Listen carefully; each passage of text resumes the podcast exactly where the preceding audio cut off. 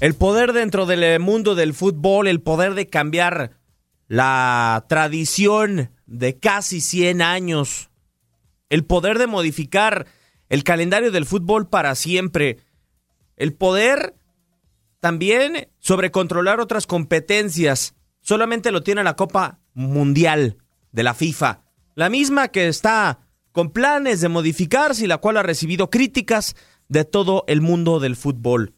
Quien les saluda en este micrófono, Diego Peña, les da la bienvenida a un nuevo capítulo del podcast de Fútbol de las Estrellas, junto a Francisco Javier González y Hugo Salcedo. Este es el poder de la Copa del Mundo.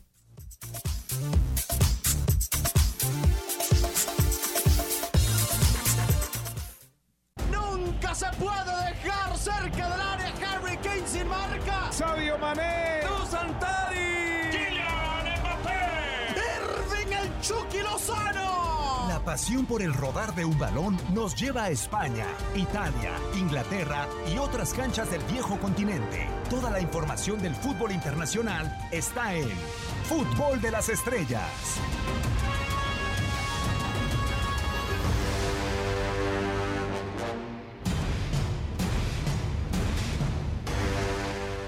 Gustazo saludarlos y darles la bienvenida a todos los que nos sintonizan en las diferentes plataformas de TUDN Radio con esta emisión del eh, podcast de Fútbol de las Estrellas. Quien los saluda Diego Peña. Hoy volvemos a eh, coincidir con Francisco Javier González. Francisco, un gustazo saludarte y eh, para terminar fecha FIFA, pues le ponemos la cereza al pastel.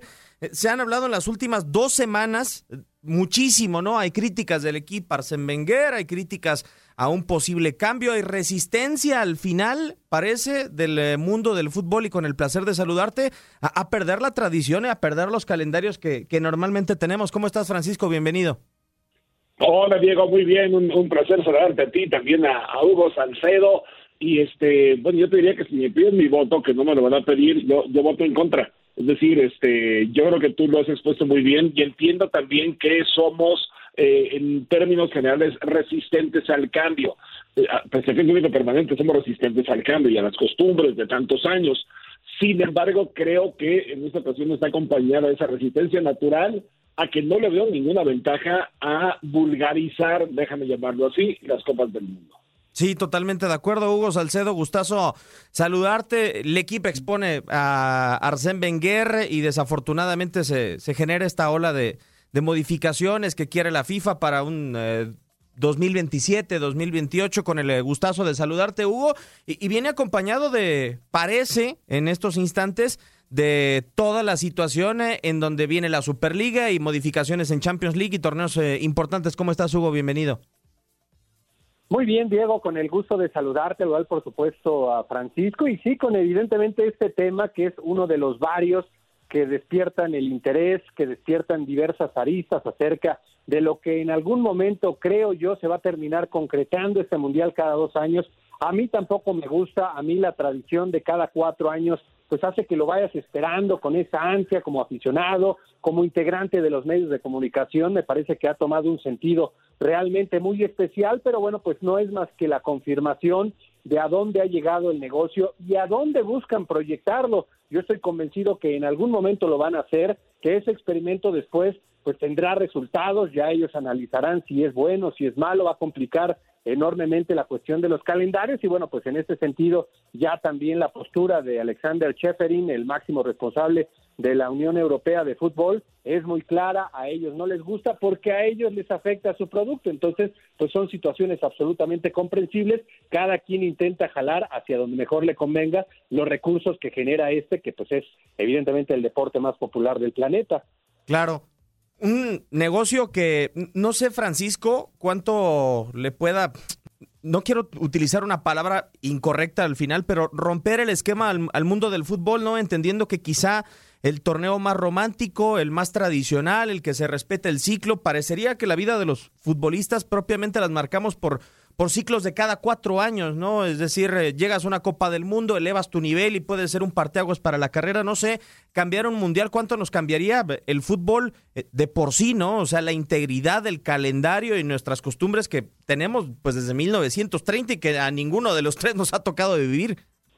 Sí, sí, sí, fíjate que este ciertamente es el torneo más romántico, es el más esperado, es el más poderoso también. Justamente tiene esa, esa convocatoria en la que todo el mundo interrumpía, interrumpía, porque e, e, en esa ocasión está haciendo distinto, sus ocupaciones y a sus futbolistas para mandarlos a sus eliminatorios para ver quién podía llegar a la gran justa. Eh, sin embargo, ya, ya empezamos a ver una serie de cartas sobre la mesa que a mí me preocupan y que desembocan, entre otras cosas, en, la idea de la FIFA de hacer un mundial cada dos años. Eh, la Superliga, ciertamente, lo mencionabas al principio, eh, ya, ya tuvo una oposición inclusive de gobiernos, como el gobierno británico, que actuó de inmediato para, para evitar la creación de la Superliga. Lo mismo hizo la UEFA, lo mismo hizo la FIFA. Eh, y, el racional de todo este proyecto que presentó ya la FIFA de un congreso, lo cual extrañó mucho a la Unión Europea de Fútbol, que no se haya consensuado antes con estos organismos eh, previo a, someterlo a votación al, al, Congreso de, la FIFA, es, es, es justamente el qué tanto daño van a recibir otros torneos tanto de selecciones nacionales, ¿verdad?, de, cada, de cada confederación, como las ligas porque en efecto eh, se trata de que los jugadores internacionales tengan menos ventana, que las eliminatorias se desarrollen más rápido y en, menos viajes.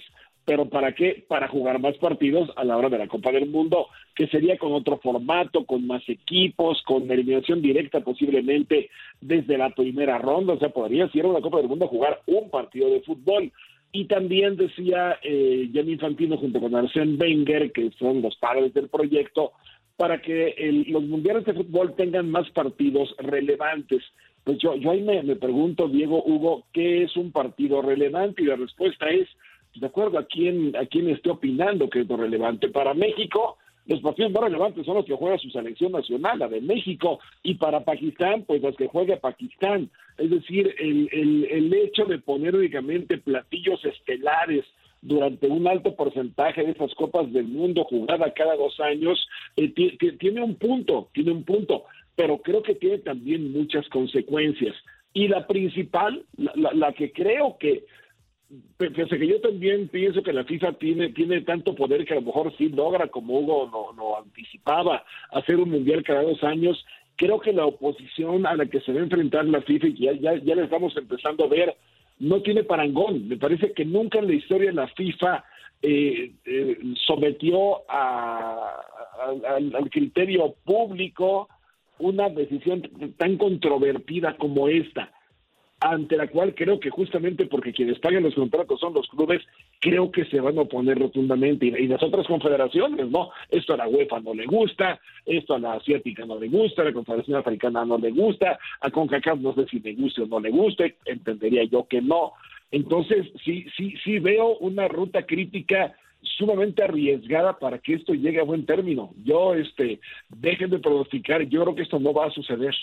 Sí, yo, yo lo veo igual de, de complejo porque la verdad no hay quien esté a favor hoy día, Hugo, de esta circunstancia, ¿no? A mí me parece que eh, se avecina, no me gusta ser eh, fatalista, pero una situación en donde va a ser, parecería una lucha de poder entre las confederaciones y, y el máximo organismo del, del, fútbol, ¿no? Que quizá en su momento y con algunos años ha perdido, por ejemplo, en una competencia directamente con el organismo del fútbol europeo, con la UEFA, eh, hasta cierto punto poder, ¿no? Ha de alguna u otra manera visto que la UEFA con la Champions League, la verdad es que tiene sus arcas llenas, realmente ha generado un torneo a nivel de clubes muy importante, lo logra cada cuatro años y quizá por eso la FIFA intente también pensar no nada más en el tema económico, sino en el deportivo, en el de darle inclusión a más futbolistas, en el de darle inclusión a, más equipos, como decía Francisco, o sea, tratar de que el fútbol llegue para todos, pero a final de cuentas es eh, una situación en donde primero el primer filtro es que las confederaciones acepten y después, pues se verá, porque en el caso de los clubes, digo, se manejan dos versiones, que también Copa América, Copa Oro, Copa Africana de Naciones, Copa Asiática se realicen también cada dos años, que es reventar a los futbolistas. O no sé si esos torneos dejarían de existir y bueno, los clubes pueden ser más accesibles. Si les dicen va a tener tu futbolista menos partidos, el club quedaría encantado. Sí, para que estas circunstancias se concrete, evidentemente tiene que haber acuerdo entre las partes y eso ahora mismo es inviable. No imagina uno cómo podrían llegar cada una de las confederaciones más la FIFA llegar a un acuerdo acerca de estas posibilidades. Así es que realmente es complejo, no se ve viable, sobre todo por esta situación de que en algún momento le va a representar a los jugadores mayor carga de partido, lo cual ya en este momento es una situación realmente difícil. Yo recuerdo, por ejemplo, la final de la Champions League, que estamos hablando del más alto nivel, del 2016, haber tenido la fortuna de estar en la cancha en aquel partido entre el Real Madrid y el Atlético de Madrid y los jugadores de mayor capacidad física, hablamos de verdad de monstruos que marcan una diferencia por esa condición como Bale, como Cristiano Ronaldo, estaban exhaustos, estaban fatigados, no querían saber más ganamos, empatamos, perdemos, pero que esto por favor se termine. Por lo menos eso era lo que decía el rostro. Los partidos se siguen incrementando, los viajes se siguen incrementando y eso es lo que va a terminar pagando el espectáculo, porque también lo hemos visto incluso en los torneos más importantes de verano, hablamos de los mundiales y de las Eurocopas, cómo llegan los jugadores exhaustos, están presentes porque obviamente se trata de figuras de cada una de las selecciones, pero llegan con lo justo, ya no les alcanza físicamente después de una temporada de 60 partidos aproximadamente para encima llegar a un evento de estas características y seguir ofreciendo el más alto de los niveles. Así es que en ese sentido, pues evidentemente que el espectáculo, el fútbol, la esencia de este deporte se vería sin duda afectado, más allá de todas las repercusiones económicas que puede llegar a tener estas implicaciones. A ver, hay, hay un vínculo, creo, entre eh, un torneo que aumentó considerablemente eh, su cantidad de equipos, que es la, Eurocopa, lo hizo para el 2016 Francisco, y, quien está al frente hoy de la, de la FIFA, ¿no? Para tratar de planear eh, estas circunstancias, que es el señor Jan Infantino, es alguien que le gusta llevar al fútbol a todo el planeta. Eh, a mí lo que me, me, llama mucho la atención con esta circunstancia de Jan Infantino y el expander el, el mundo del fútbol es primero el tema económico, si realmente hay capacidad, primero que nada, para, para que existan países albergar una Copa del Mundo cada dos años, pero lo más importante, lo más relevante que, que también me, me ronda es cómo hemos llegado hasta acá. O sea, eh, ¿en qué momento eh, el fútbol se ha roto realmente? ¿Se ha exigido al futbolista en, en como para que pensemos en hacer una Copa del Mundo cada dos años? Como para que pensemos que eh, las selecciones ya no tienen que disputar partidos amistosos si existen Liga de Naciones. O sea, ya todo es mucho más oficial y, y queda menos espacio para que los futbolistas descansen. Yo no sé cómo hemos llegado hasta acá. Yo creo, Diego, que hemos llegado hasta acá eh, a partir del momento en que el fútbol alcanzó los precios que, que alcanzó, ¿no? Es decir, eh, cuando ya ves transferencias o una, una propuesta para que Kylian Mbappé se vaya por 180 millones de euros a un equipo de fútbol y el propietario de sus derechos federativos diga, no, no me alcanza, ofréceme más Real Madrid porque eso es poco dinero por lo que yo he invertido. Este, e, e, entiendes que el fútbol ha ido a, límites verdaderamente, déjame llamarles, amorales, ¿no? Es decir, este, se, se llega a cantidades eh, espectaculares, ¿no? Que alguien tiene que sostener. Y quien tiene que sostener eso, pues es básicamente quien invierte, que son los, clubes, las federaciones, eh, más los clubes, eh, poniendo a, trabajar al futbolista. ¿Por qué? Porque cobra mucho dinero en términos generales, vamos a decirlo, o en ciertos lugares o en ciertos clubes. Entonces, el, el desquitar esa papeleta, como se le llamaba en el teatro, que es tu nómina, pues implica que tengas unos ingresos extraordinarios. ¿Dónde los recargas? En los derechos de transmisión, en la publicidad y en la venta de, futbolistas que producen algunos de los equipos. Entonces, eh, ¿dónde se va a parar todo esto? E, e, esa es para mí la gran pregunta. ¿En qué momento esto va a tomar una dimensión distinta a la que la voracidad de las televisoras, la voracidad de, de, los que invierten en, publicidad o cobran esa publicidad en una camiseta, en una publicidad estática, etcétera, este vaya a, colocar las cifras otra vez a, niveles un poco más humanos, un poco más accesibles. La, otra pregunta que, que, haces también me parece fundamental.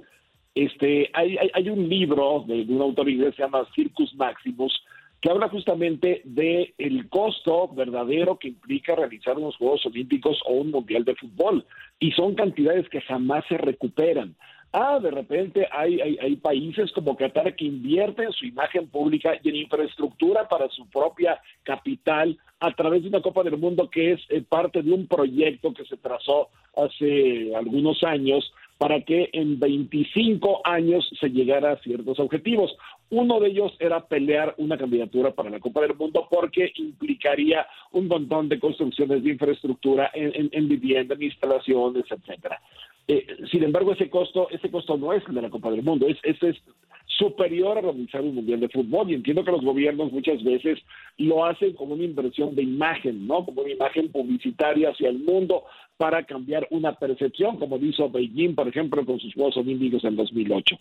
Pero, pero a la larga, el hacer un mundial cada dos años, yo, yo, yo veo, yo también he sido testigo este, de, de lo que en México se batalló para conseguir esa sede compartida con Estados Unidos y Canadá y las brutales exigencias de la FIFA para albergar los partidos. Y, no es que la cancha esté bien, no es que el alumbrado esté correcto, es que la infraestructura para atender a los medios de comunicación, para eh, la, instalación de, las propias redes eh, de, comunicación para salir a todo el mundo, eh, el acondicionamiento de vestidores, de campos de entrenamiento, son verdaderamente del otro mundo. ¿De verdad se piensa replicar esto cada dos años?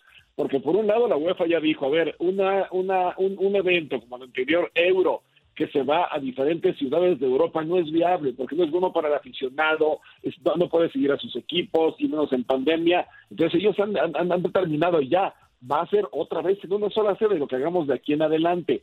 Entonces, eh, habrá por un lado países que puedan eh, sumarse a la lista de candidatos para organizar un mundial de fútbol cada dos años.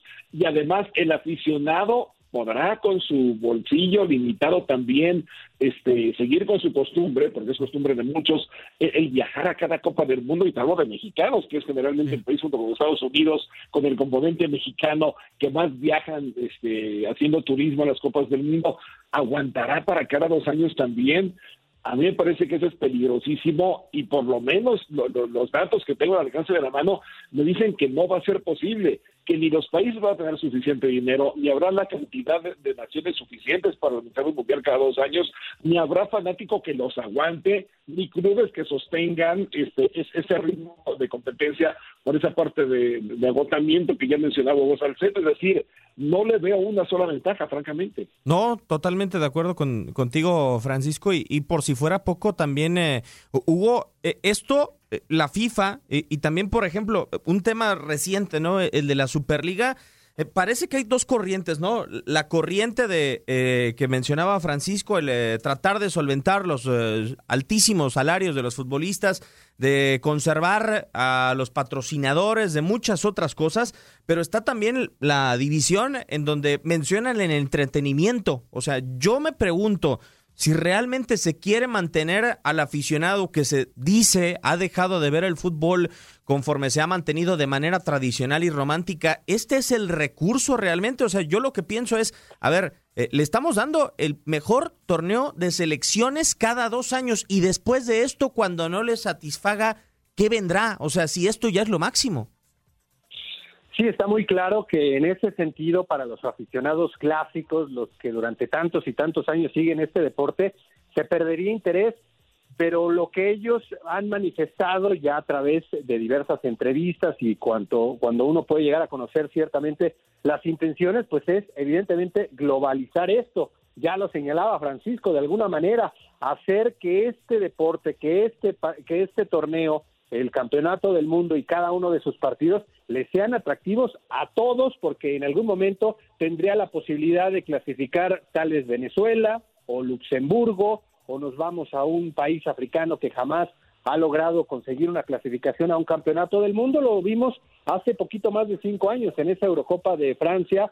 Eh, por primera ocasión se clasificó Islandia, lo hizo Albania, también la selección de Gales. Es esa justamente la intención permitirle a muchas más selecciones que en algún momento al incrementar los cupos puedan tener esa experiencia mundialista, pero después evidentemente insistiendo acerca de que esto va a tener un impacto directo sobre el espectáculo, sobre el fútbol, sobre lo que más nos gusta y lo que más nos apasiona. Así es que, pues evidentemente las repercusiones económicas para ellos serían muy elevadas, pero después también entra esta situación acerca de cada dos años los aficionados van a tener la posibilidad de estar de forma masiva en estos mundiales difícilmente uno lo puede palpitar con gente más o menos cercana, todo el tiempo que tiene que estar ahorrando, ya incluso mentalmente se proyectan a esos cuatro años que tienen que estar ahorrando para estar en un evento de estas características porque son realmente muy caros, independientemente de los lujos que puedas o no tener en esa experiencia mundialista. Así es que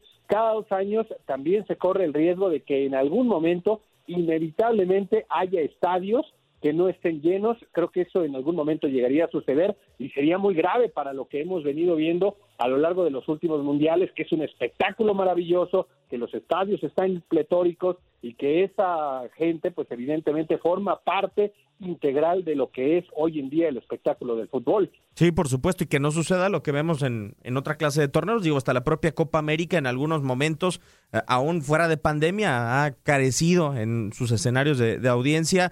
Francisco, ¿ves este esta situación como un punto de quiebre para el fútbol y entendiendo que también es el organismo rector del, del, fútbol a la FIFA, o sea, como para en algún momento saber reconocer y retroceder y poner el ejemplo que el fútbol va a mantener su esencia y que debe, lejos de dispararse, aterrizarse?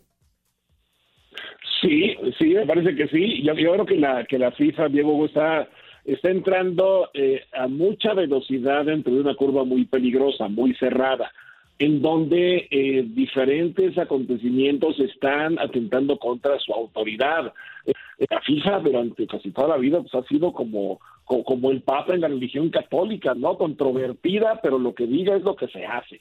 Este, y creo que ese poder lo, lo vemos con, el, con, lo, con lo que pasó con la Premier League, que no quiso prestar jugadores, lo vemos con lo que pasó en Sao Paulo en el partido entre Brasil y Argentina, lo vemos con el, el propio comunicado de la Unión Europea de Fútbol diciendo, pero ¿cómo es que la FIFA no, no somete esto primero a un escrutinio previo al Congreso que se organizó. Y, y, en ese Congreso ciertamente la mayoría, abrumadora mayoría, votó a favor de un mundial cada dos años. Sin embargo, los veintitantos votos negativos son de los países que mandan en el mundo del fútbol. Son los que tienen a las grandes ligas, tienen sus grandes clubes, tienen los grandes sueldos y son los que pueden, como en la Superliga, este, poder boicotear, déjame utilizar esa palabra, boicotear este, cual, cualquier in, intento este, de, cambio que pretenda la FIFA. Entonces, sí, yo creo que el, pensar fuera de la caja, el, el, hacerlo de manera innovadora, siempre será bienvenido, siempre será bueno, pero creo que la FIFA sí se está brincando algunas cuestiones protocolarias de conductos, porque eh, la FIFA sabe que si esto lo somete escrutinio de la UEFA, no, no, no, va a tener más que dos cuadras de camino este, el proyecto, no va a llegar a ningún lado, entonces se va directamente al Congreso.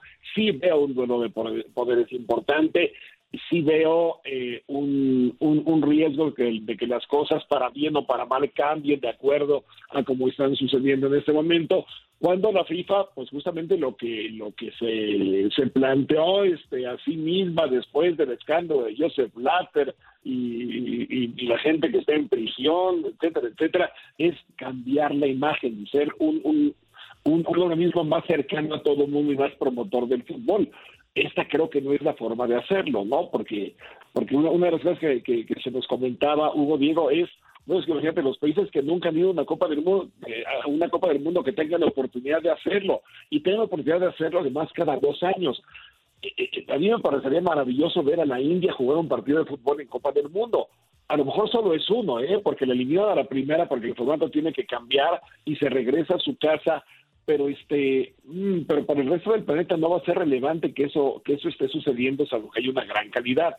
Es, es, es, un fenómeno complejo ya ya lo han dicho ustedes dos también no no es eh, unifactorial porque hay muchas cosas involucradas en todo ello pero este cada vez que nos adentramos en un nuevo tema que planteas Diego creo que encontramos más complejidades más complicaciones más barreras que vencer. Sí y las mismas que va poniendo de a poco el el mundo del fútbol para tratar de mantener esa tradición y que no cambie de raíz el eh, máximo organismo del, eh, del, fútbol, lo que se ha conservado desde 1930, que es el mejor torneo de, selecciones en el planeta. Ha llegado el tiempo de, de despedir y agradeciéndoles a, a, ambos. Primero a ti, Hugo, un gustazo saludarte, poderte tener por acá de nuevo. ¿Dónde te pueden encontrar en, en redes sociales para que interactúen con nosotros? Claro que sí, Diego, con muchísimo gusto. Salcedo-Hugo, estamos a la orden en Twitter Y pues te mando un fuerte abrazo a ti, a Francisco, a toda la gente que nos ha acompañado. Muchas gracias. Aquí estamos siempre hablando de lo que tanto nos apasiona, que es el fútbol y en este caso, pues particularmente del fútbol internacional. Francisco, un gustazo volverte a tener por acá en eh, Fútbol de las Estrellas y ojalá que se pueda ser repetitivo, ojalá que se pueda ser eh, recurrente. ¿Dónde te pueden encontrar en eh, redes sociales para interactuar? Con mucho gusto, Diego, cuando quieras, eh, me encuentran en FJG, Francisco Javier González, FJG, guion bajo TV, digamos, Televisa Deportes, porque luego es un poco complejo mi, código. Perfecto. Eh, de vuelta acá en el Fútbol de las Estrellas, nos pueden seguir escuchando la próxima semana. Un servidor, Diego Peña, nos pueden encontrar en arroba la mano del Diego. Hay mil y un Diegos en, en este mundo y bueno, nos orillaron a, hacer referencia a un episodio del fútbol internacional tan impresionante. Cada semana, ya lo sabe, nos puede seguir en Euforia para que ingrese a la aplicación y para que esté con nosotros. Esto ha sido una emisión más del podcast de Fútbol de las Estrellas.